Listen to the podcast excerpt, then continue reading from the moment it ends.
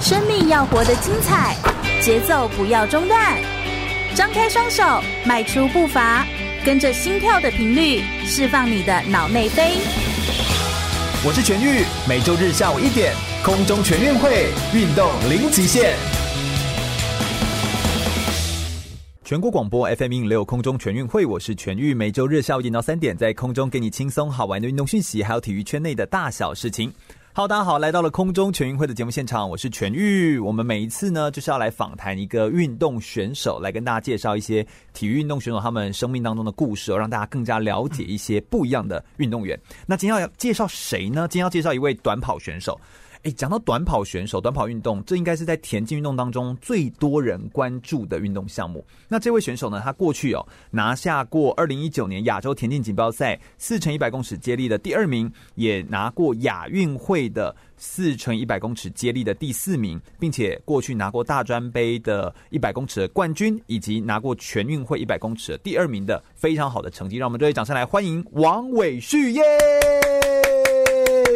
伟旭，自我介绍一下吧。大家好，我是王伟旭，然后我的专长是一百公尺跟两百公尺这样。是伟旭有没有刚刚被我们那个掌声吓到，以为有一百个人？就是广播，我们如果把它拍的很近，这样感觉墙上人很多这样子、哦。不过就只有我们两 个。然后，所以我们在介绍这个田径运动的时候，哎，伟旭，你是短距离项目，你是大概从几岁就开始练这个田径项目啊？嗯，我刚开始接触田径的时候是国小六年级的时候，对那时候去参加一个屏东的选拔，就屏东市的选拔，就打就开始接触田径这样。哦，那这样子也算是有一段时间，你好像从十二岁就开始接触田径运动，对，然后这样子到现在的话，大概十一年，十一年了，十一嗯，年的时间，哇，这样子也算是蛮长的。那你当国手的经历多久？因为你好像也比很多的赛事，你有去钻石联赛啊，有去世大运啊这些的。你当国手多久啊？我从十六岁的时候就开始。到国外比赛，那时候第一场，那时候人生第一场去国外比赛就是比世界田径青少年锦标赛。哦，能能够去的人应该也不多吧？因为他要刚好在那个年纪，然后又刚好有那个成绩达标，对不对？。对，那个那个成绩的那个水准还蛮高的。嗯，嗯嗯嗯，我觉得难度也蛮高的。那个时候你才十六岁，对然后就去参加，到现在你二十三岁，所以大概有快要七年的时间的资历了，这样子、算是、诶国手资历，这样也算是非常的久嘞、哎、嗯不过你自己个人会觉得说，就是自己在呃接触田径运动的这个领域当中，会觉得自己算是一个很很很被大家广广为知道的一个人吗？你自己觉嗯得自己的角色？在田径圈的话，应该算是吧，对吧？嗯，嗯，就是因为短距离项目本身就是有名的就这几位，对不对对对对，然后这几位都有来空中全运会，真是非常的开 心。哈哈，那我们就是网罗了这些各大田径好手，就来到广播当中跟大家做分享，这样子。那你一直就是选择短距离的项目，一开始是你自己选的吗？其实我最初一开始是四百公尺选手，哦，，对，然后是然后是我这一两年才慢慢转到一百公尺跟两百公尺。对对你从一个中算中距离嘛，其实四百四百，我觉得也也，我不知道怎么说它，四百公尺也算短距离，但是就是长度真的很累的 对短距离。很累的短距离，是最累的短距离。对对对对对，那为什么你会想要转到一百两百？又或者当时为什么是比四百？因为当时是因为我的我的就是第一位教练是我原本的教练，国高中的教练，然后嗯嗯他有觉得我速耐速度耐力这部分好像还不错，哦、嗯 o k 所以开始你自己觉得也真的还不错，相对于其他人来说，嗯那时候有有也有这么觉得，所以才开始接触，一开始最开始接触四百公尺，但就觉得这然种后跑到想吐的这种，对就是真的蛮累一 的，直一直要就是把自己的胸口这样，感觉自己在撞撞墙的那种感真觉，因为他真的会跑到你要那么的，我我完全没办法称呼四百公尺，他到底是有氧呢，还是无氧呢， 还是到最后会发生什么事呢？就觉得身体里面会有诸多的变化，这样子。对啊，就是他从跑起来很痛苦哎、非常痛苦，嗯结束之后真的是非常痛苦。对，嗯然后所以你呃一开始你是撑得住的，是这样的意思。嗯，就可能教练因让为你说去练这个，你就你就对撑住了，这样。当初就是教练说你可以尝试看看，然后再跑就跑四百公尺。其实到最后四百公尺结束后面的最后一百公尺的时候，其实最难受，但是对啊，那个速度维持的方面，可能我比较比较好一点。嗯就你身体不会晃动。对对对对对，哦对对对，，稳定性就是比较好。嗯，哦，所以你那个时候就是来练，那你练这样四百大概练多久的时间？嗯，其实我练四百，可能练了快嗯，差不多快十年有吧。哦，就从以以前其实就一直都有，对对对对就是一直都是持续的在练这个，对对对，然后所以也是最近后来就同时在继续练短距离。嗯，就是到了国家队之后，有教练建议我说：“哎、其实你速度也不错，要不要尝试看看一百一百公尺跟两百公尺？”我说：“好像可以。”其实那时候蛮挣扎的啊、就好像后面想想，就好像可以去尝试看看这样。嗯，哎、做这个转换，哎、我以为这就只是说，嗯，就是今天早上起来想说，那我跑个四百，明天想说，那我换跑两百好了。就我以为它是一个，就是你知道，就是因为都是跑步嘛，嗯嗯对，嗯但它其实不是一个那么容易的一个决定，是不是？对，因它中为间你考量的是什么？就是他的技术层面也不一样，然哦后训练的方式也其实跟其实也落差也蛮大的。怎么说？就是可能，嗯，四百会比较需要跑一些长距离的部分，但是一你百说课表在训练的对时候，课表在训练的时候，可能比较需要一些更长距离的训练，但是一百两百的话，可能就是一些短距离的冲刺会居多。哦对，OK OK，、嗯所以短距离的冲刺居多，但这个你也都是负担得了的、啊，嗯，对吧？然后所以你就是呃，因为你吃得了这个课表，你就想说，那我就转转换看看，来试看看。嗯一开始有遇到什么样的很大的阻碍，就是没办法转过去吗？有其实有，因为起跑就光用使用起跑架这个部分就有点不一样，然后一些起跑技术其实那时候也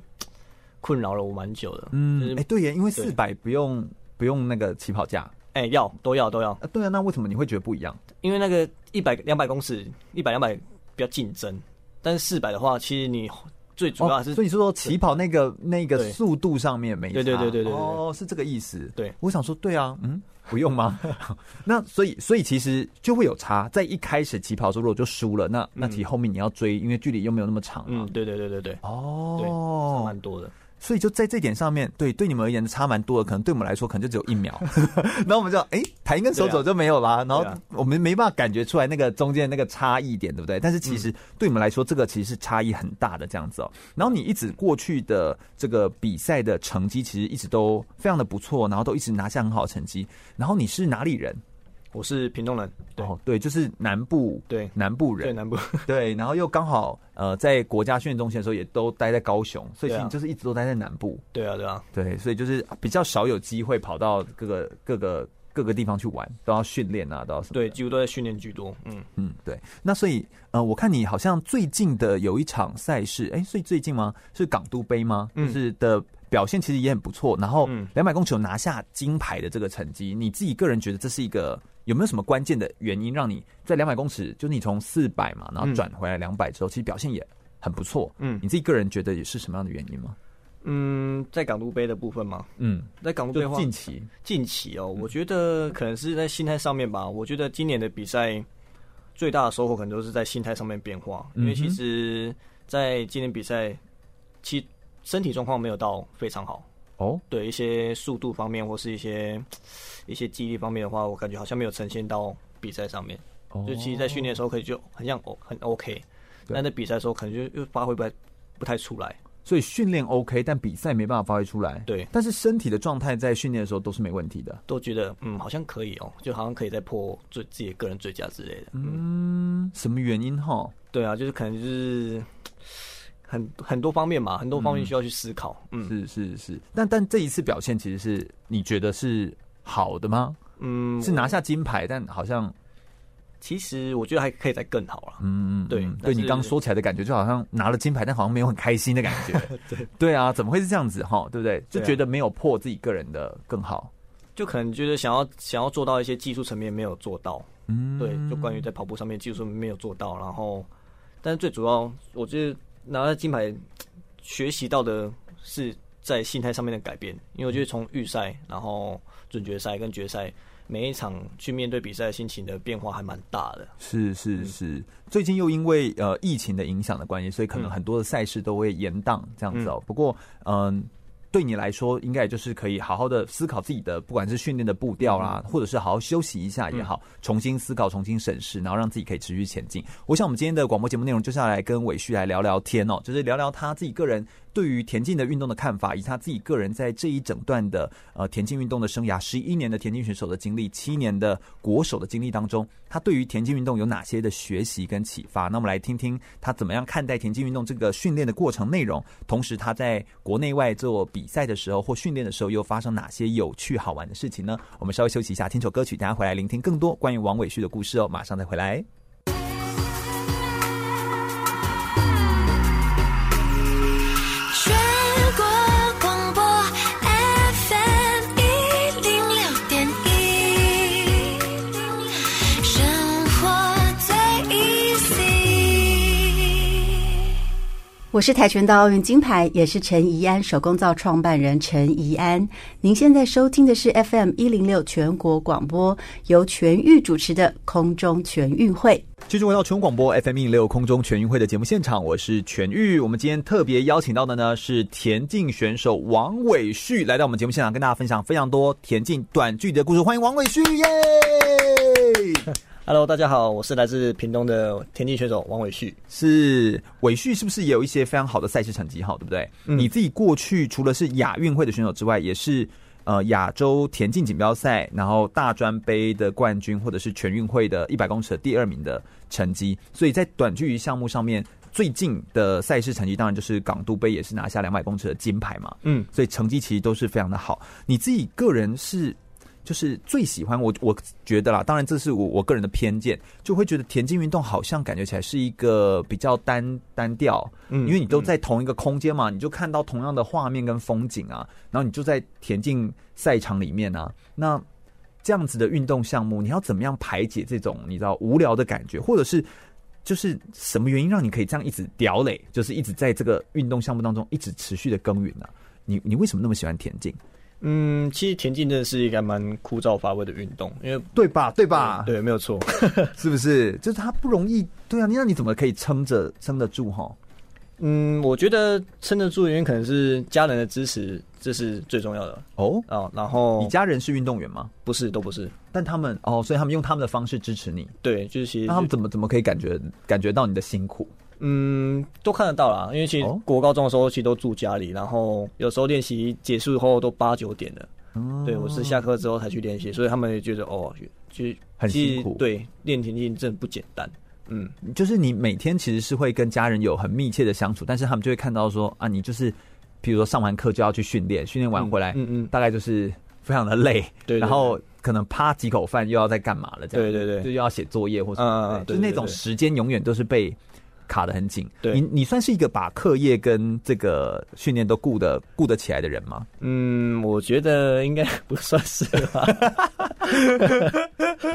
哎，不错，笑得很腼腆，这样哈、 那我们就不多问这个科研的部分 啦。不过我会觉得，我会觉得，嗯、但你不至于落后太多吧？你后来自己个人好像也是有，就是把这些这些事情追起来，因为你知道这件事情是重要的吧？嗯，其实那时候国高中可能就是想的没有那么多，但是到了最近会想要把一些自己的语言能力之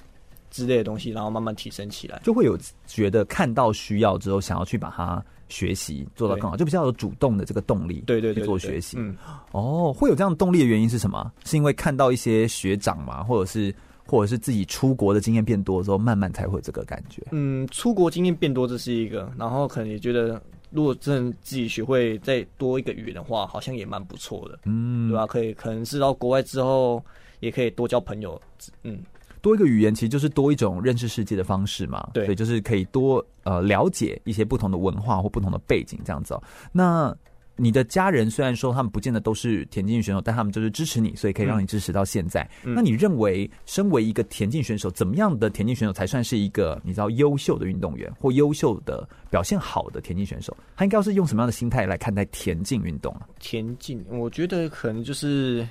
要有很正向的态度去面对这个吧，面对枯燥无聊的训练，对，呃哦因为真的是真的很无蛮无聊，很容易消磨自己的热情，对啊，而且那个意志力，就每天在太阳底下晒一晒，就意志力就蒸发了。对啊，对啊，我觉得这个难度就其实蛮高的欸。有时候很累的时候，真的是还蛮难受的。你们也是会训练到吐吗？我的话比较少，但是因为你素耐比较强，对啊，但是如果就其他队友可能比较容易。然后看到人家吐，你也会变得想吐。 对我搞对不对？会闻到。对？ 我觉得太恶心了其。实这真的是一个，嗯我觉得真的是一个辛苦的一个过程啦。嗯那为了要描述出这个辛苦跟困难呢，我觉得我们来聊聊，就是呃你自己个人在国外的一些赛事的经验，或许可以更具体，让大家可以更有感觉哦。那、目前田径运动，你觉得田径运动训练表现好的国家，在国际上面大概是哪些国家？如果田径运动的话，可能就是美国跟最近亚洲国家的话就是日本，嗯，然后其实英国的话也很很厉害，这样。嗯，所以这些也都是会是你如果要去做一些异地训练的话，会想要去跟他们交流的地方吗？嗯，会会是会是，对嗯，你好像有一些呃到国外参加赛事的经验，譬如说你有去到呃拿坡里的世大运啊、嗯亚洲田径锦标赛啊，或者是二零一九年去年也去了钻石联赛的伦敦站，可不可以跟我们分享一些其中几个赛事的一些经验啊呢、嗯，我想那、可能分享的就是钻石联赛吧，因 o 为 k 哎、钻跟我们介绍一下那是什么？钻石联赛的话，就是算是一个田径比赛很大的、很高等级的比赛。它叫钻石，听起来就好像没有比它更高级了，对不对？对那它大概等级落在它，那它比奥运更好吗？还是？应该算仅次于奥运，嗯对，仅次于奥运，而且奥运算是综合性赛会，嗯那它算是只有田径的，对，要做田径而已，那它算是职业赛吗？算是职业赛，嗯而且都是代表个人的。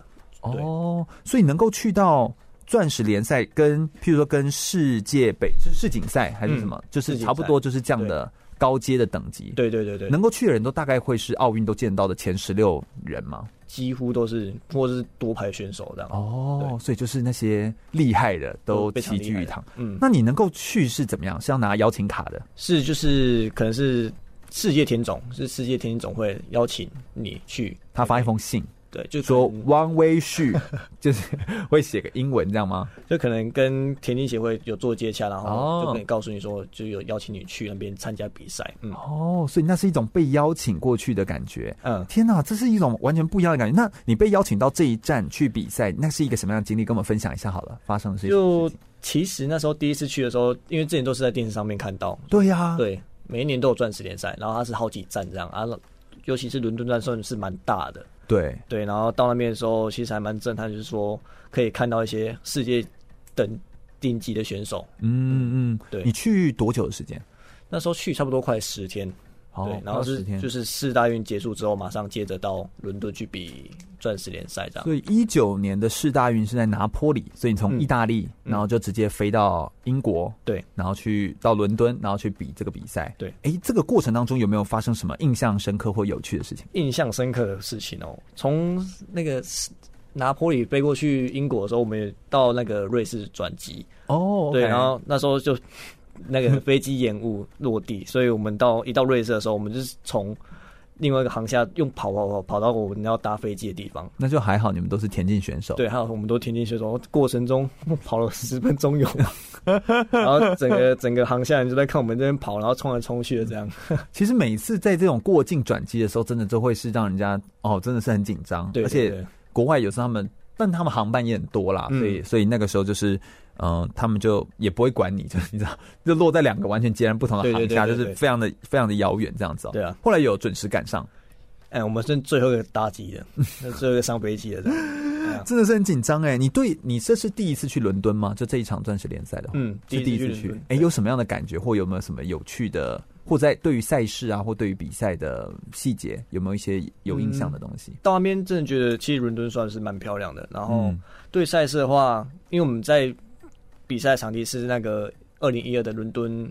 奥运伦，敦的那个场地，哦所以就会想说，哇，这个是之前可能是像一些博尔特，就是世界纪录保持对人所踏过的场地，这啊样会觉得很不一样，真的哎、嗯很漂亮嘛，就到现在维护的其实都还很漂亮，很漂亮，哦而且场地的质感就很好，而且很嗯大，真的很大，对非。常大。然后其实我觉得在比钻石联赛的时候，其实应该就是媒体记者转播的人就比观众来的多吗？还是说其实观众也是坐满？哦观众超多的，啊观众超级哦多，那个人真的非常非常多，我还以为他只是拿来做转播，然后都让你们就是那样子在里面，然后人真的非常非常多，所以这种感觉又完全不一样。嗯，很震撼。你又感受了一次，有点像二零一七年的那种对在对台北市大运过后那种满场的那种不对对是对人的那种感但觉是，我觉得那人数应该比一七年世大运还要再更多，多一倍的那然种感后觉，是很疯狂的这样。嗯，很疯狂。哦，能够把田径运动做到像这样子的高规格，你在比赛当中有遇到一些自己的偶像吗？嗯，蛮多的诶。其实其实几乎都是在美国跟牙买加这几个国家的短跑选手都会去。然后我看到一些之前就是觉得很厉害的选手，嗯，哦嗯，OK，所以有在这场比赛上面，你对自己的这场赛事的表现或那边的感觉是怎么样？嗯，自己的表现我觉得算是还算可以接受，嗯，对啊，对，就是你比的项目就是两百吗？没有那时候是去比四百公尺接力，哦，是四百公里对接力，OK，所以就是等于是有一个这个机会，然后到国外去感受一下不一样的、嗯对不一样的感觉，嗯然后去把它好好做比赛。我觉得英国，但是你你们有时候去到国外，应该也没有时间可以去逛逛或走走吧？几乎没有、哎，就很少，除非是比赛之后有空。所以你们就从一个田径场飞到另外一个田径场，然后再飞到另外一个田径 场。对对对，天哪，我觉得这样子也太太辛苦了吧？对啊，应该，嗯，我觉得应该要有机会可以去走走，或者是说不定你趁这一次有机会可以去莅临英国伦敦，说明下一次你就会更有兴趣，嗯可以再有机会飞到伦敦的话，就可以有更多不一样的这个体验。对对对，对，啊或感受，你就可以对这个地方会留下更多深刻的印象。我们再稍微休息一下，我们等一下来聊聊韦逊他自己个人在拿破里市大运啊，或者是在亚洲田径锦标赛当中不同的赛事，还有哪些不一样的学习跟不一样有趣的收获呢？休息一下，听首歌曲，马上再回来哦。全国广播 FM 一零六点一，生活最 easy。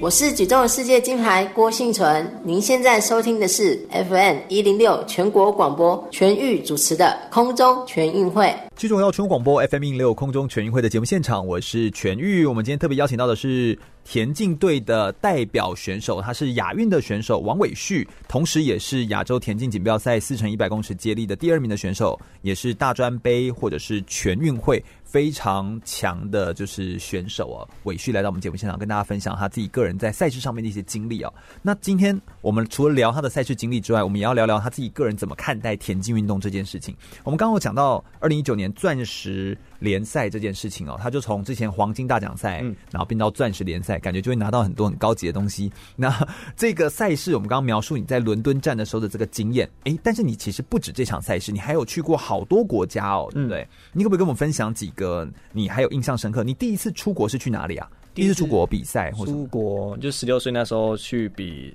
世界青少年锦标赛，那时候去乌克兰，乌克兰，嗯诶，感觉也是一个。能够因为运动，然后去到世界各个独特的国家，乌克兰应该不是一个旅游很常会去的国家吧？对啊，而且毕竟那时候是第一次出国，就已经到一个很欧洲的国家了。是冬天去吗？那时候不是，那时候好像是夏天，哦，对，我也在想说，如果冬天去那里太冷了。嗯对，太冷了。嗯嗯嗯，有什么样的感觉？就第一次出国的印象是什么？哈，第一次出国，其实那时候还蛮兴奋的，就是嗯很期待说，哦，终于要坐飞机了，因为哦毕竟是第一次出国嘛。然后搭有够久，哦，搭有够久，搭到因为我们一直转 机，然后转那时候有有一趟是直接飞到飞到俄罗斯，那时哦候飞到那边的时候就觉得有点后悔了，为什么？ 因为就是时差问题会搞得自己蛮痛苦的这样，对，嗯然后要等第一次感觉到那种时差，真的会让人对睡对不着啊对什么就的。可能那时候晚已经当地晚上九点，然后天还是很亮，这样我就很不习惯。嗯，对，哎，确实是哎，这嗯但这也是他们有趣的地方。我觉得有嗯时候运动就是给人家有这种要怎么说，就是到不同的地方，然后感受不一样的这种时差，然后身体要再去调整或嗯适应这样。哎，我有一个好奇，通常像你们身为选手、专业选手，那个适应时差要多久时间？我有听人家说，有人说什么，如果时差差一个小时，要休一天，嗯嗯来补回去，有有这种说法吗？你自己觉得？我是觉得没有了，我就觉得因人而异吧，对吧、可那你自己己呢？我我就出国久了，其实调时差的速度也越来越快。哦，对而且我以为这个跟什么晚上几点喝一杯咖啡，然后几 然后几点睡，然后几点拉窗帘，然后什么不要晒到阳光什么有关 呢、没有啊，我觉得就可能到当地之后先好好睡一觉，这是蛮重要的。哦，嗯然后飞机上不睡，看电影。飞机上还是会睡啊， 就是还是就尽量硬撑吧。哦，就所以当就是你还是要用自己的作息，嗯然后先过完，嗯，然后到当地的时候一定要好好休息，，对，一定要好好休息，然后然后休息睡到自。然醒来这样。嗯，对，哦，大概这样就调回来这样我。觉得这样方法是最快，这个方法是最快的。嗯，哎、这真的是经验谈呢，我这个要学起来这样子哦。哎、所以这是第一次出国的经验，然后到了乌克兰这个很特别的一个国家，然后第一次出国，感受到时差上面的那种嗯不一样的感觉。你好像也有去二零一九拿坡里的世大运，对那个是什么样的感觉？然后有没有一些印象深刻的事情？拿破里四大运哦，那时候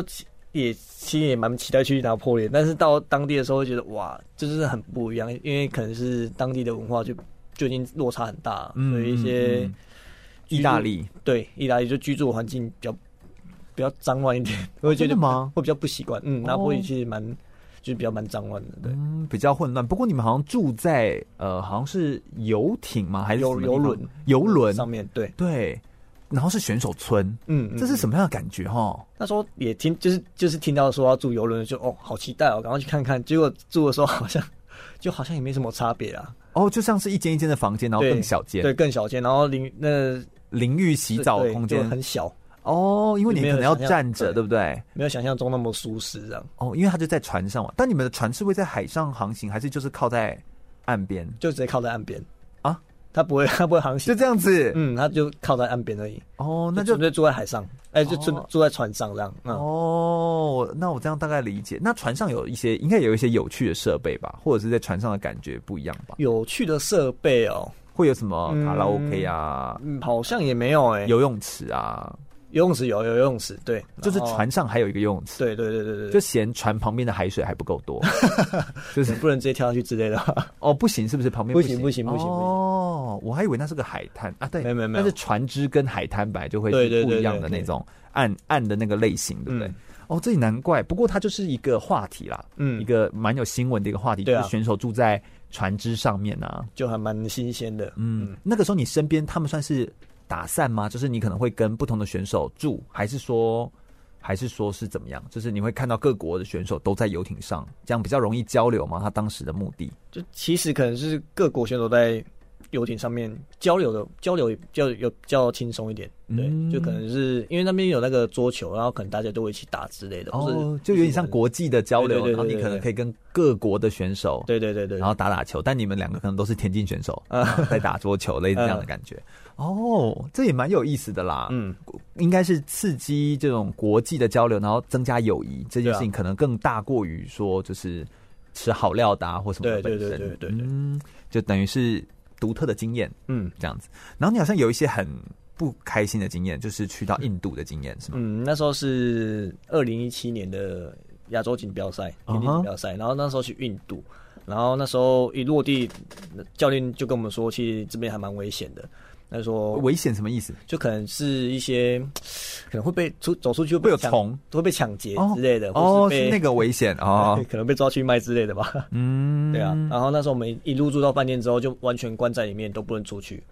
哦，就是有被管制，对，然后可能一些饮用水的部分也可是也是要用买的。哦那，啊当你在刷牙漱口的时候，也是要用饮用水来刷牙漱口的。啊就不能用他们那边的自当来地水，就是不能 不能用那个水龙头里面的水这样。哦，那这样真的是蛮不方便的。那洗澡呢？洗澡一样照洗啦，就是尽量哦不要用到嘴巴这样。嗯，天哪，天哪，我觉得这真的是，那你喜欢印度吗？就是你自己个人这这个经历，喜欢印度吗？我觉得，因为那时候我们都会搭车去田径场，然后呢有那接驳车。那我有搭接驳车的时候，我都会开开开窗户去看，说他们当地的一些街景的，应该说什么样貌吗？嗯对嗯，看到他们人的时候会会觉会觉得想说有这么可怕吗？因为其实你跟他们挥手，他们就会很热情的跟你打招呼，干嘛的？嗯，就当下心里就会想说，嗯，有有那想象么中有那么多对危险吗？有那么危险吗？嗯，就是我觉得印度啊，它就是一个很神秘的国家，就是喜欢的人就很喜欢，讨厌人就很讨厌的嗯对这种国家。嗯就它这是一个两极化，对旅游的人来说也是如此，对这样子。就看你有没有遇到一些自己个人很受不了的事情，嗯但如果还好的话，说不定是有机会可以去造访印度的。对，我是因为我之前有些看一些旅游频道，其实感觉印度好像印度好像也蛮漂亮的。对，是一个蛮神秘的国家。对不过有人会说，就是以旅行的角度来说的话，不是你去选择了印度，是印度选择了你。好像有听过这句话。对，有人这么说这样子啊、不过好，这就是一段印度的历程。但你个人就是那那边的饮食什么，你都习惯吗？你身体饮食的话，我觉得我还算习惯了。哦可，能我什你么都铁胃哎、对，可能我什么都吃，所以没有遇到什么拉肚子。你的队友呢？有没有人无法有承受这件事情？有有有好几个谁有谁无法？还要呃说谁？ 还要别有可能人说有出几个谁这样？ 几个学长吧 啊，几对个学长啊，是是是，对对对对就是身体不适，对，就是这样就可能拉肚子之类的。真的哎、嗯这真的是很有可能会发生。所以饮食上面，呃我还记得，哎、上一次我上一次访谈自行车的时候，然后嗯呃，有一个他们也是去印度嗯比赛，他们就说他们整队快要一百多人，就是大家都在比赛嘛，就各国选手。超过五十个人都食物中毒，就是嗯大会提供的餐，嗯然后大家一起中毒，然后就想说半夜起来的时候怎么厕所是满的，嗯就是嗯大家都在上厕所，这样子就是整个食物中毒，然后都没办法比赛就弃赛，嗯，所以就一半人被弃赛。然后我说：“那你有被弃赛？”他说：“对，我也 我也弃赛，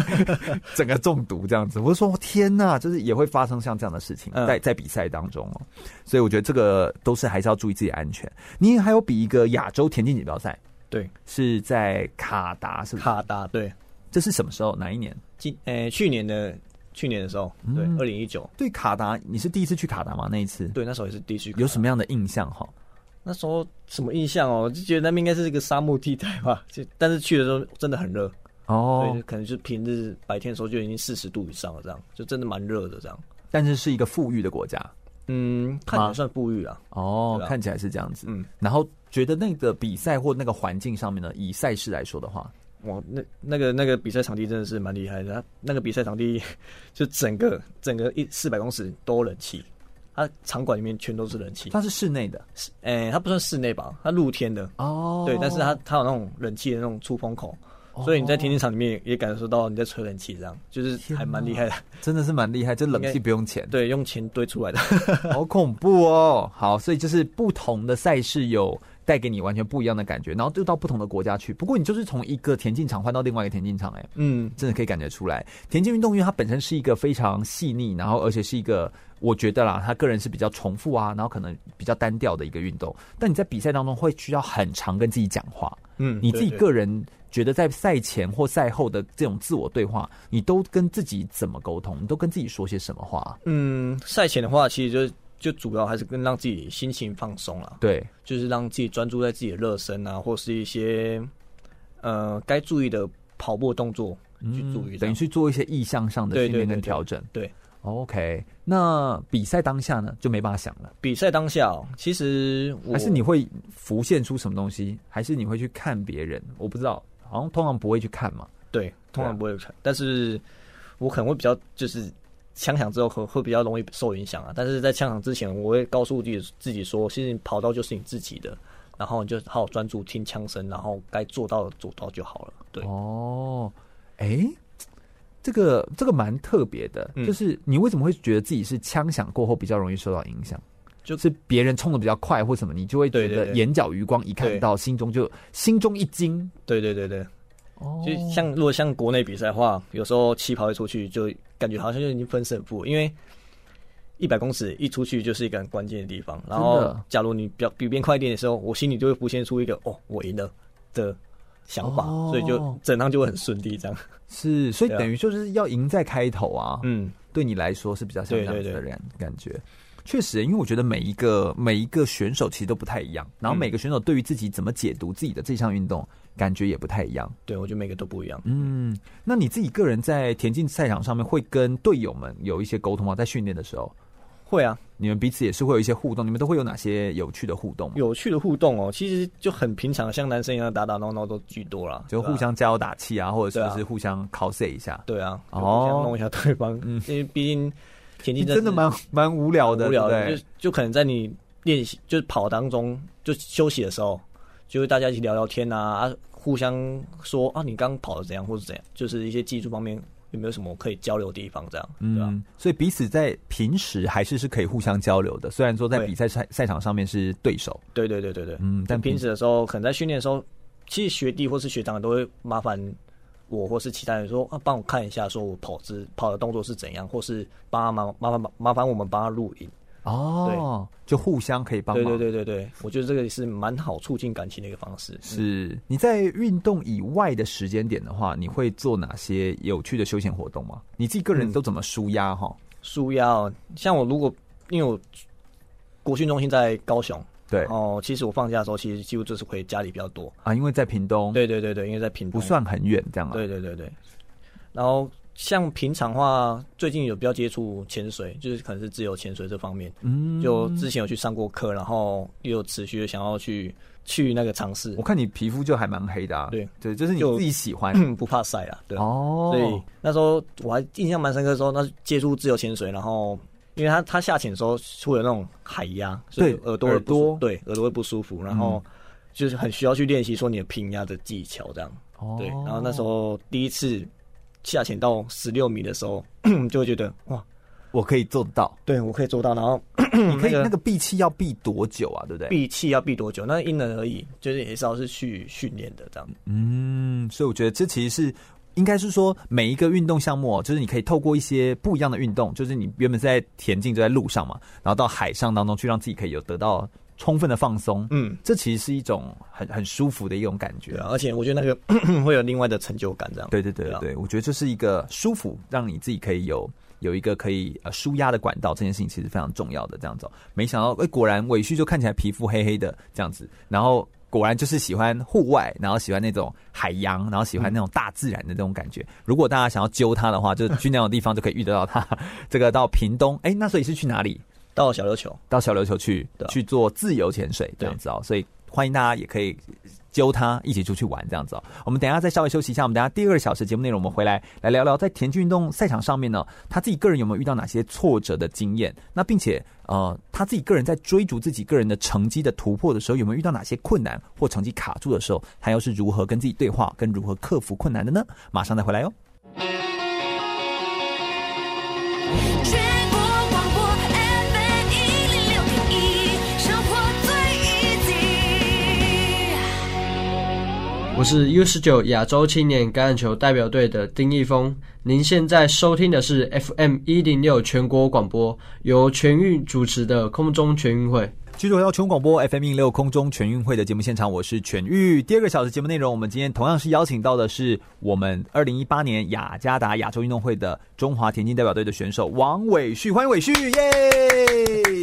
Hello，大家好，我是国家代表队的田径选手王伟旭。是韦旭，其实也是一个热爱户外体育活动的一个选手哦。就是他平常的休闲活动的时候，其实非常喜欢做自由潜水。我们刚刚有聊到这一段嘛，对不对？嗯在上一个小时的节目内容当中呢，韦旭跟我们分享很多他自己个人热爱田径运动的原因，以及他自己个人参加很多各个地方的比赛，像是钻石联赛啦，或者是拿破里的世大运啊啦，或者是亚洲田径锦标赛的时候，各个赛事的一些经验跟遇到一些有趣的事情。刚刚除了谈有趣的事情之外，我们今天就要来谈一些他有没有遇到一些挫折跟困难了。通常对于一个选手来说，他遇到的挫折困难，要么就是成绩没办法突破，没办法达到自己预期的标准，要么就是受伤，这其实是非常常见的状况。那我来问一下韦旭，你自己个人觉得，呃，在田径训练跟比赛过程当中，有遇过最大的挫折是什么？最大挫折哦可能就是那时候二零一四在台北举办的亚洲田径锦标赛，青年田径锦标赛。嗯，对那个时候那时候你几岁 啊？那时候我几岁哦？好像也是才十七八岁吧。哦，好年轻哦，等于是六年前，你现在二三嘛，嗯嗯嗯，对对对，对才十七耶，对对对对。好好好，然后呢， 好小然后哦，那时候，因为那时候主要还是以四百公尺为主，然嗯后对其实那时候成绩还蛮不错的。然后那，所以原本你是有对自己有一些期待的，嗯，其实那时候最期待的其实是可以在四百公尺这个个人单项拿下金牌。哦，对，OK，后来呢，发生什么事？后来可能给给予自己的压力也太大了吧，所以在比赛当中表现也算严重失常，跑出一个自己不是该有的描述，哦，所以我在嗯预赛的时候就已经就直接被刷掉了。天呐，嗯所以这个这个感觉真的是挫折很大，因为原本希望是拿金牌，结果预赛就已经没有了。，对，然后那时候印象蛮深刻，其实当下就已经很挫败，然后回到饭店的时候，那时候有一个有一位队友，他是止步的，所以嗯，身材比较魁梧这样，然后他突然说，他突然抱着我说，没我去没关系啦，就是休息一下这样。然后那时候我就直接泪崩，你就直接哭出来，对对对哭因为出来压力太大了。 嗯，所以那时候就直接瘫 软，有点瘫软的感觉这样。嗯，对，那你你那个当下你要怎么怎么自处哈？因为你本身就是抱持这么高的期待，嗯你后来要怎么样调试自己这件事情？然后其实你又怎么嗯面对教练之类的？其实那时候也缓和了，好一阵子，，对，差不多一个小时吧。一个小时算快嘞，但有我些人觉大得概会缓和一个礼拜吧。但是因为我那时候那时候在比赛当中，所以要赶快调整自己心情。我觉得那时候算蛮久的，就是可能哭了三十几分钟以上，才慢慢觉得比较好一点。第一次因为比赛这样哭吗？对，那时候算对第一次吧，对，就是很难过那是种，蛮难过，就是觉得哇，怎么会这样？我怎么表现这么差？嗯对嗯，然后嗯说那时候其实我原本的原教练也是就是代表队的教练，对，对他也是那时候，因为我们那时候比赛之前，我们有在林口的国体那边密集集训的差不多一个月，然后他也是我说我的课表啊，都是他就是帮我规划这样，嗯所以可能也觉得好像也辜负到辜负他的期待了这样。嗯，那后来有检讨原因，觉得说是什么什么状况吗？还是说临时有点失常？就是可能给予自己的压力真的是太大了，嗯所以才会导致那么严重的失常这样。所以那时候也算是学了一个还蛮宝贵的经验吧。对对对，哎、我其实有一个蛮大的一个好奇点，就是其实我这是我个人很想问啊，希望就不会这样对你很冒昧这样子哦、不会不会不会就是我个人就是很好奇，想问，就是因为短距离项目的好手很多，我们都知道，比如说像俊汉啊，就是嗯其实嗯他就是一直在跟你竞争，对就是一百跟两百的这个运动项目，然后其实他也是成绩非常好的选手对这对样子。嗯那当大家都在追逐自己更好的成绩突破的时候，呃，伟旭，我看你的成绩其实蛮多时候就会落在第二名，嗯嗯那你长时间做第二名，那有时候有些赞助，有些镁光灯，有一些有一些品牌，就是他们就会想要找第一名啊。对你对你懂我，对对你懂我的那对个、我懂嗯那个意思。嗯但是你其实就是差那个，哎、那个根本都差不到一秒，对不对？嗯对啊就差在一秒内的这个过程当中，但是你就做第二名，其实这样子，你当国手也七年的时间，嗯也蛮长一段时间。你自己是怎么思考这件事情？嗯，我觉得这个部分的话，我第一个会想的是，其实，在第二名好像也没有不好，但是毕竟还是会想要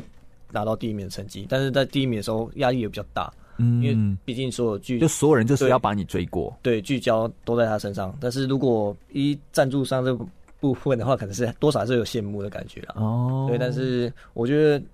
嗯，该怎么说？我想一下哦。你要怎么样用一个比较成熟的方式应对？因为我前一阵子也有看一本书，当然它是比较嗯旧的书，但我其实就是因为想要来访这个你的专访的时候，我再翻了一下那本书，它叫做就是老二哲学，嗯就第二名的哲学，嗯嗯嗯就是二这件事情，它其实是一个。你你怎么看待它？你怎么看待自己排在第二个顺位？不是第一个，嗯不是最出头的，不是最亮眼的那一个。嗯嗯嗯但你要怎么样可以有一个？我不知道，那叫做譬如说让贤吗？或者是嗯你必须要能够说，譬如说呃成人之美，能够看到别人比你更好，但是你却一样还要为他就是给予掌声，这其实是一件不容易的事情。，对，我觉得如果是我的话，我想的部分可能就是我毕竟在第二名，所以压力没有像第一名那么大。反而我觉得可以更专心做好自己想做的事情，然后更发掘自己所缺失，然后嗯，有一真的等到有一天的时候，可以就是一再突次破对突破。你自己个人呃，就是想做的事情是什么？就是你自己个人是想要再突破这个成绩，嗯或是是想要真的也拿下冠军吗？这是你想要的吗？对啊，这真的你是也想要的？就是也是会还是会想要拿拿站上顶端啊。嗯，对啊，就是可能会更仔细说，哦，我是哪里还有不足的地方啊，或等等之类的你。算是一个比较反思自己的人。对对的对，我也选手我在练习当中，我也是想说，哦，我是不是哪里还有不好，或是哪里有需要改进的地方？我一直会一直想这个问题。嗯，嗯，那我不知道这样问会不会很冒昧，你也可以选择不要回答。就是那嗯你怎么看俊汉？怎么看俊汉呢？我觉得，我觉得他那那也是他努力所得来的东西，嗯所以我也觉得很替他高兴，因为我们毕竟我们感情也蛮好的，所以他你们每次你们年纪差很多吗？没有没有同吧？同届呃，同届对嘛，嗯，所以他每次有一些赞助或干嘛，说哦有些就是一些广告啊，我都会都会跟他说、嗯哦，看到你的之类的就传给他，或是用 IG take 他，对啊，对对对对对啊，就其实是呃，当然就是因为就是队友嗯的这种感觉，嗯那不过你就是其实就是第二名，嗯然后你就会看着他拿着拿着这些这些光环的对这个感觉。不过你自己个人好像比较，就我觉得你的个性也是，你好像比较就是你就继续努力，然后但你不是一个很想要很很。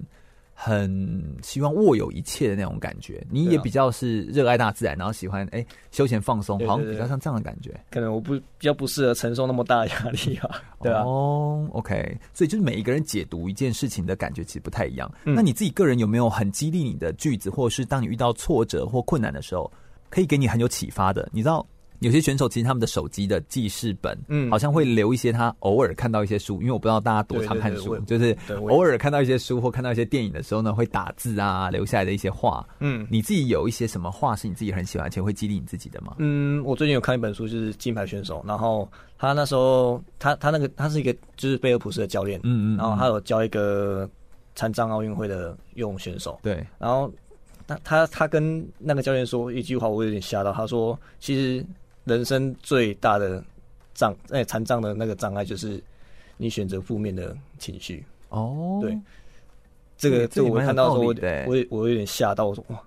他是一个就是就是可能不是四肢健健全的人，但是心理却比我们一般健全的选手还要还要更强。对更强这样。对，就是你真正会选择的某一些的，你真正的障碍或真正现在就是你选择了负面的情绪。，对对对对对，其其他你不管是身体的缺陷或者是技术上的缺陷，都是有办法弥补的。嗯，没有错，对，只有你自己选择不要弥补或选择自己处在负面的状态底下，嗯，才会是真正的缺陷。对，所以看到那句话嗯的时候，我真的当下有吓到，我说哦，对耶，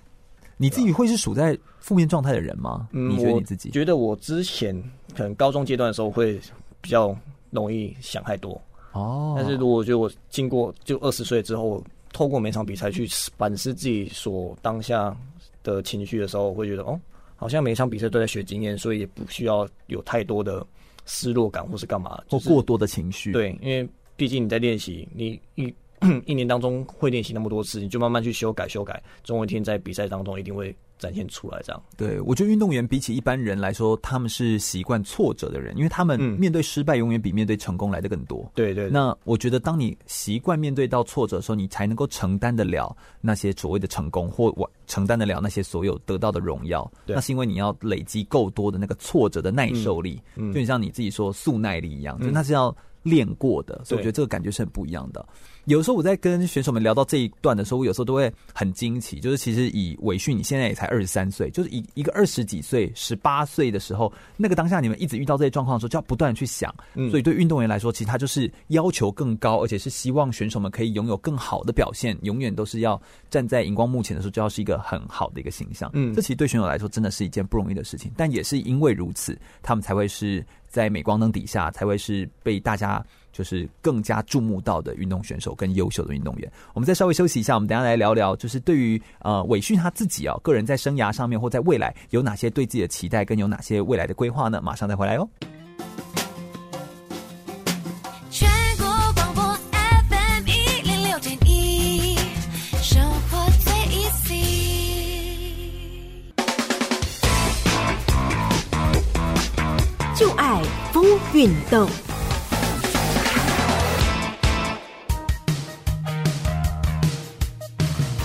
短跑指的就是短距离的赛跑，不只是归类在田径项目中，像这样短距离的冲刺，也可以在许多其他的运动中看见，像是棒球选手击球出去后的跑垒，或是标枪选手在直出标枪之前的助跑等等。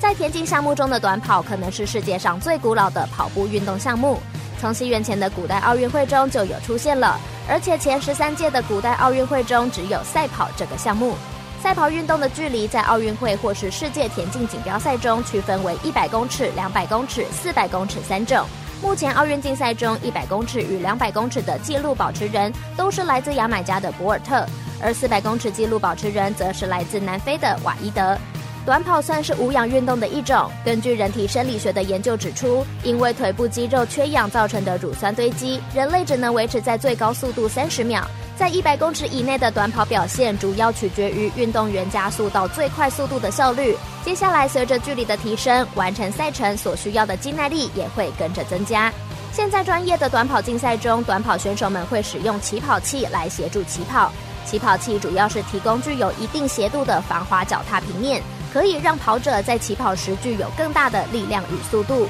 起跑器的脚踏平面上装有喇叭，来让每一位选手同时听到起跑鸣枪，也可以设置压力感应装置来侦测提前起跑的犯规跑者。台湾有许多表现良好的田径运动员，像是短跑选手杨俊翰获奖众多，不只是台湾国内一百公尺、两百公尺的男子短跑纪录保持人，更在二零一七年的印度亚洲田径锦标赛两百公尺项目中得到我国在亚锦赛的第一个短跑金牌。二零一八年的印尼亚运会中，也在男子两百公尺项目打破个人与台湾纪录，成为台湾首位赢得奖牌的选手。继续回到全国广播 FM 零六空中全运会的节目现场，我是全玉。我们今天邀请到的是亚运选手王伟旭来到我们节目现场，跟大家分享他自己个人的生命历程的故事啊、呃，刚刚聊了很多他自己个人面对到挫折，或者是他自己在运动赛事当中特别有印象深刻的一些赛事经历。那接下来我们想要来聊聊他自己对于运动员的生涯规划这件事情，他对自己未来有哪些不同的期待哦？生涯规划其实一直都是选手们呃在讨论或在思考呃议题的时候，我自己个人也非常看重的一块一个区块，所以我透过广播节目，其实每一次都会跟大家谈谈生涯规划这件事情，也是希望可以帮大家累积一些不一样的故事哦。我觉得伟旭其实是一个对自己的思考算是呃蛮有在思考的人，而且蛮有想要去想到更长远的，就是自己想要做什么。那伟旭，你可不可以来跟我们谈谈你自己是怎么看待自己身为一个田径选手的未来？你你还会想要继续比比赛吗？就打算比到几岁吗？嗯，你有这样的想法吗？嗯，是有。我预计自己的停损点就是下一届亚运，就是在二十六岁的时候。哦对，OK，就你会觉得差不多在时间点是这个样子。嗯当然如果还可以，就是你状态非常的好，如对日对中天，对就可能会继续。对对对，没有错。大概是这样的感觉，就是也不把自己不把话说死啦，对对对大概是这样的感觉。但就是如果有任何的状况的话，或者是有任何的呃条件的话，你就也给自己设了一个时间，不会让自己有那么的压力。对对，嗯，那如果不当选手之后，你会想要做什么？嗯，其实那时候在高中的时候就有想过这个问题，因为那时候有一位老师跟我说，如果你没有了，就是未来你没有了运动，对你要做什么事情。哦其你实那在时候高中就有想了哦、对，那时候、可能那时候想的比较远，所以那时候就开始在思考这个问题。蛮好的啊。，对，那当下想说，嗯，田径钉鞋好像可以去做一些尝试。为什么？为什么是钉鞋？田径钉鞋？应该说就是运动用品的专业化，就可能是专项的东西这样。嗯就假如像田径的话，除了跑鞋，因为你在比赛当中还是需要用到钉鞋，但是在台湾的话，钉鞋的贩卖贩售好像比较少。嗯，我就觉得啊就对你这样子一问我的话，我也不知道钉鞋要去哪里买，嗯但是跑鞋就是很多啊。对对对对对，所以不能用跑鞋的，对了，要要是钉鞋，对在比赛当中几乎都是不能使用自己把跑鞋装上钉 子，不行，这样也 不行。不行不行不行。哦，所以钉鞋是某一种特殊专业。那在台湾有制造的厂商在台湾的话好像是没有。对，哦，OK，嗯，所以就是真的还蛮有难度的。那你打你打算怎么做，或者是你自己个人的想法是什么？个人想法的话，我现在目前想要做的可能就是从国外开始做一些订购、代购的部分。哦就是因为从你的专业跟你的了解，对，而且其实我自己是短跑选手，对钉鞋的敏感度也比较高。怎么说？所以？就是长跑选手对钉鞋啊，因为长跑不需要穿钉鞋，是这样吗？应该说短跑的人口比较多，所以短跑钉鞋的购买购买量也比较大，这样。所以你有想到市场端的需对求？对对对，然后会觉得想说，就以自己亲身穿钉鞋的经验来做一个介绍，嗯，介绍说这个钉鞋的好处跟就是一些不好的地方在在哪里这样。哦，而且你形象又 好，又本身长得又帅气，对不对？你皮肤黝黑，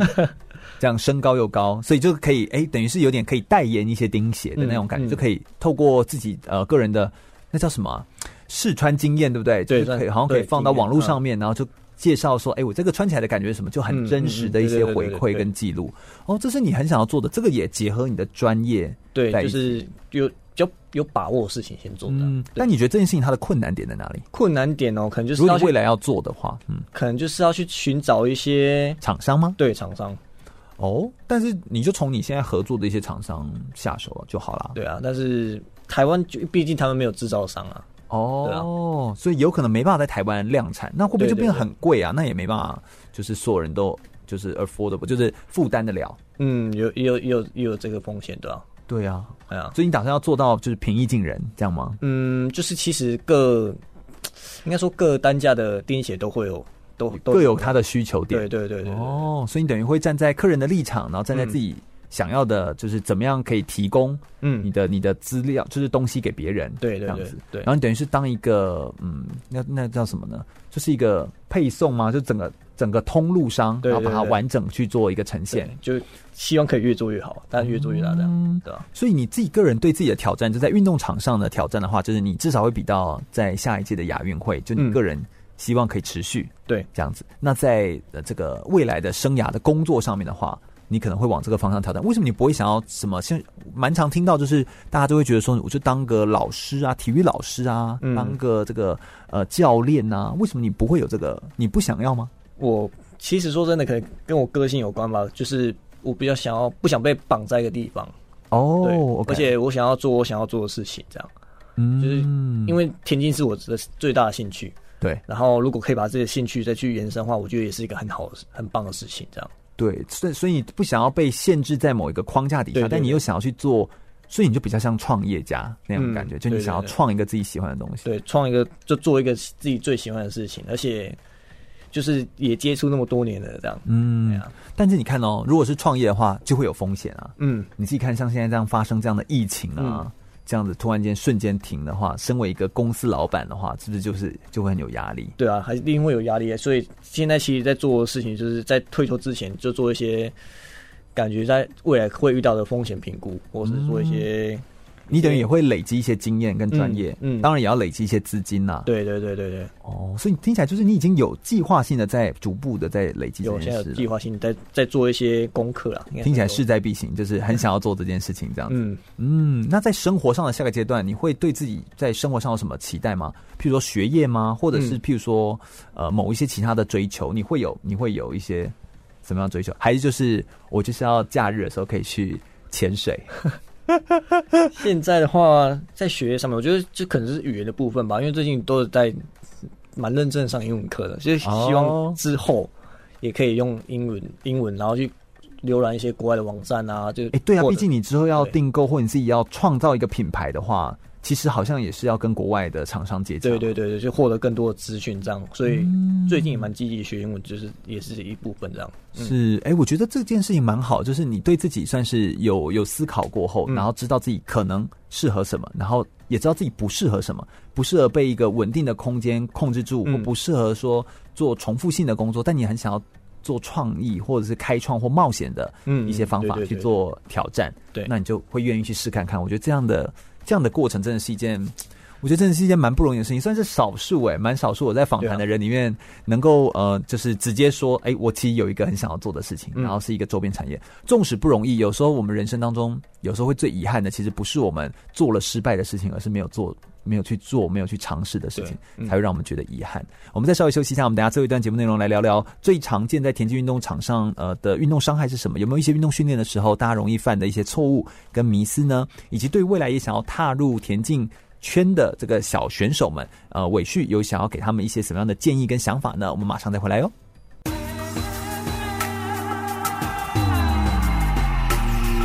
全国广播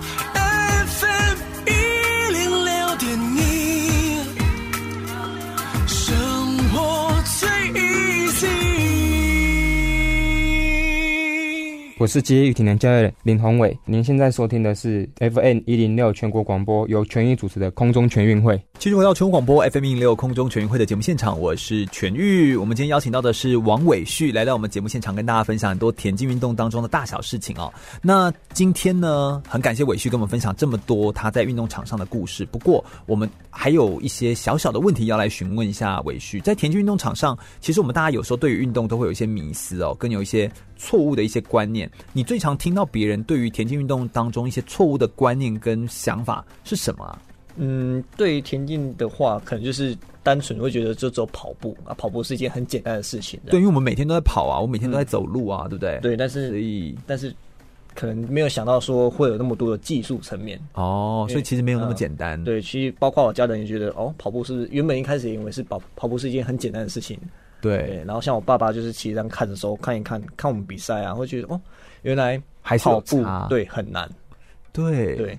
哎，会不会我们到？其实我这样一直访谈运动选手，我就访谈到最后就觉得，我会不会连走路都不会走啊？就是就是 访到后来，因为都是专业的人士嘛，然后讲到最后就觉得，天哪，我好像连站都不会站，坐都不会坐这样 子，然后就觉得啊、人生这样子好辛苦哦。但是其实他们做这些的所有的钻研哦，其实不是为了变得更辛苦，他们是一种追求啊。嗯就是对对对你，那你可不可以跟我们有一些大家的迷思？譬如说跑步，我们都觉得嗯，就是就这样跑而已啊，或者是跑步应该就是有些人就是天生像像你们就看起来就身高很高，哎、伟旭你几公分？一百七十六，对啊，所以就是觉得身高高，然后腿长，或者对是对身体瘦，你又是算是瘦的吧，对不对？你算是嗯精算瘦型的，对，就说嗯，所以他这样当然跑得快，我们体重比较重，我们就跑得比较慢啊。嗯，这种说法就是合理吗？其实我觉得，嗯，就好像身高高就跑得快，好像也不太一定，哦对啊，因为其实像那跟就是身高高是那个步伐可以比较大，对，但不见得快。对对对对，哦，好像有一个是步频，是不是？反正对我步频我也都记不起来，就是步步幅跟步频，对然后对这两个之间的相乘的交替，对不对？嗯嗯，然后跑步运动其实就像你刚刚说，它其实也是一种很科学化的，尤其像你自己比的项目是接力项目的话，对，居多啊。嗯，接力项目它其实很重视某一种刻意的练习嘛。对，其实像大家都觉得说，可能是在黑人会比较厉害之类的，但是我觉得，嗯，像是日本啊，他们会用像在接力部分的话，他们其实也在二零一六的里约奥运拿下第二名，嗯所以他们做很大的改变，就是在技术方面做一些改变，像嗯就是一些接力的传接棒之类的，对，嗯做一些很大的改变，然后帮助他们在增奥运加那个零点零几，对对对，然后在奥运的时候拿下第二名这样。对啊，所以其实还是有机会的，所以不见得是天生的基因或人种的问题，对就是你自己对对个人，好、嗯你自己个人有没有把这个这个技术发挥，或有没有用嗯科学化的方式来不断的突破，然后不断的增强这样的强化。那你觉得在田径运动当中有没有很常见的运动伤害是什么？你自己个人有受伤过的经验吗？有，其实最最常见的运动伤害其实就是拉伤，嗯对，就可能是腿后大腿拉伤，或是一些足底筋膜炎的发生这样。嗯，你自己个人有有受伤，有这两个都有过，只是拉应该伤。说，应该说几乎都会，大家几乎都会有过，嗯对吧？嗯接触田径运动的话，不过你这样子的话，是不是算是都算是小伤啊？也就是说，相对于其他的选，呃，就是会发生什么什么严重的什么什么断掉对啊对？对你知道我有时候很常听到都是嗯嗯嗯哦什么断掉什么，然后我想说到底是可以断多少个东西啊？对对对，对对，你这样算是很轻轻微的了。算是算是还算就是可以恢复的。诶，那这真的要请教一下，就是你代表你自己对自己的身体算是保护的蛮好的，你是怎么做到这样子的保护啊？其实，在训练练习训练之前，就是先做好足够热热身、拉筋嗯啊，或是一些动态的热身之类的。就是什么马克操？对对对对，马克操。然哦后在整个训练结束之后，我会做的话，就最基本就是当然是拉筋、收操，嗯然后收操盘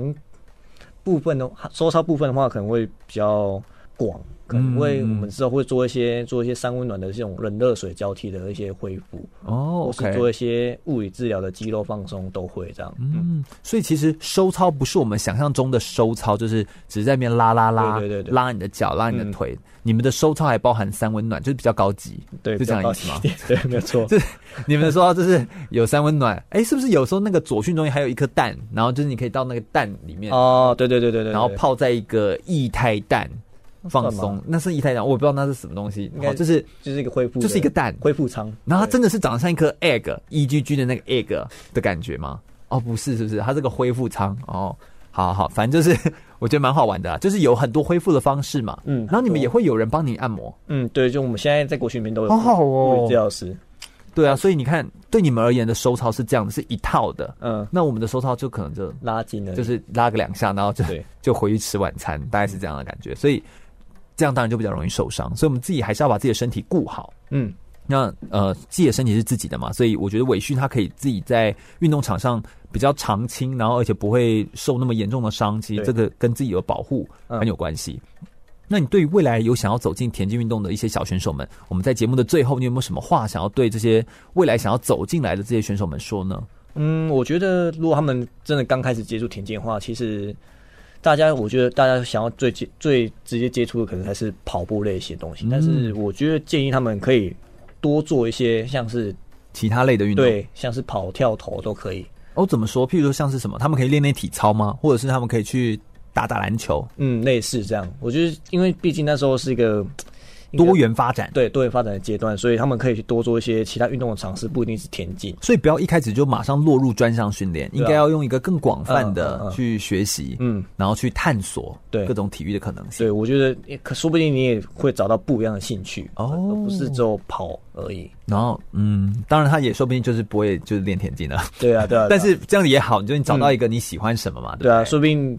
你也在那个项目也有很很很有未来嘛。嗯，对啊就是所以你要应该是多方的去尝试，不要就觉得说我就锁定什么就一定嗯是只有这个了。对对对对对对嗯，在尤其在年纪还小的时候，对，你可以要多尝试这样。多尝试。那当然，慢慢的，像你们到这个阶段，你们就大概就是专精在某些项目上面，嗯然后得到好成绩。但其实你们专精的同时，就像你刚刚说的，你的视野仍然是继续开阔的，继续变大的。嗯，就你专注在这个项目当中，但是你视野是打开的，你才会对对找到对更多的机会。嗯比如说你想要走跟，比如说跟钉鞋有关的，嗯或跟哪些东西有关的，学习怎么做品牌，怎么做经营，嗯嗯嗯嗯这个其实也都是相关联的。就是对你没眼错睛一样要把它打开，这样子哦。那对于今年的呃，我们问到这边差不多了哦，但对于今年有还有没有哪些田径赛事？因为疫情的关系，会不会其实都受到一些影响啦？嗯，其实影响也蛮大的。其实像我们上半年的赛事，其实都取消也蛮多。嗯那如果下半年如果基本上的话，还是会有一场在十月份的一个全国田径锦标赛这样。哦，有可能会有，但我们就看看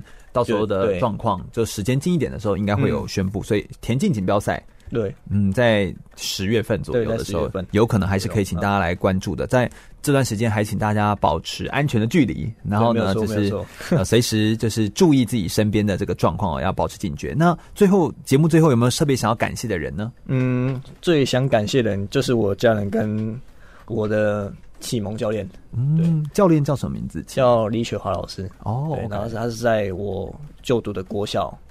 任教这样，嗯然后当初也是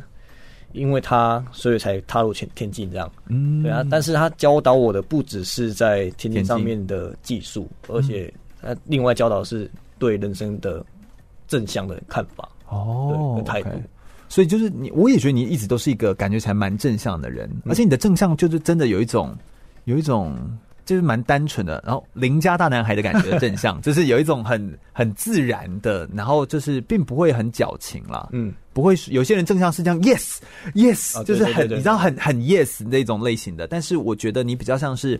你心中就没有这么想，然后你就没有这么觉得。的那种正向，嗯对对对就你就没有，你就真的没有想到那些很糟糕的状况，而是你就觉得我想要好好处理，我想好好学习，就比较像这样的感觉。就啊有点一步一步慢慢来的感觉。嗯，真的要很感谢你的老师，当时让你有这个机会，让我们在台湾能够有一个这么优秀的选手，持续让我们可以聆听到他的故事，然后也带给身边人更多正面而且很美好的形象。感谢伟旭，谢谢谢谢。是的，那我们空中全运会是一档专门在介绍运动选手的生命历程的故事，并且呃，我们透过广播的放送，让大家了解运动选手，也进一步可以爱上运动员。如果大家对空中全运会的节目内容有兴趣的话，欢迎可以上脸书来搜寻“空中全运会”，注意“全”是一个草在甘泉的“全”哦。空中全运会，我们每周日的下午一点到三点在空中等你喽，拜拜，拜拜。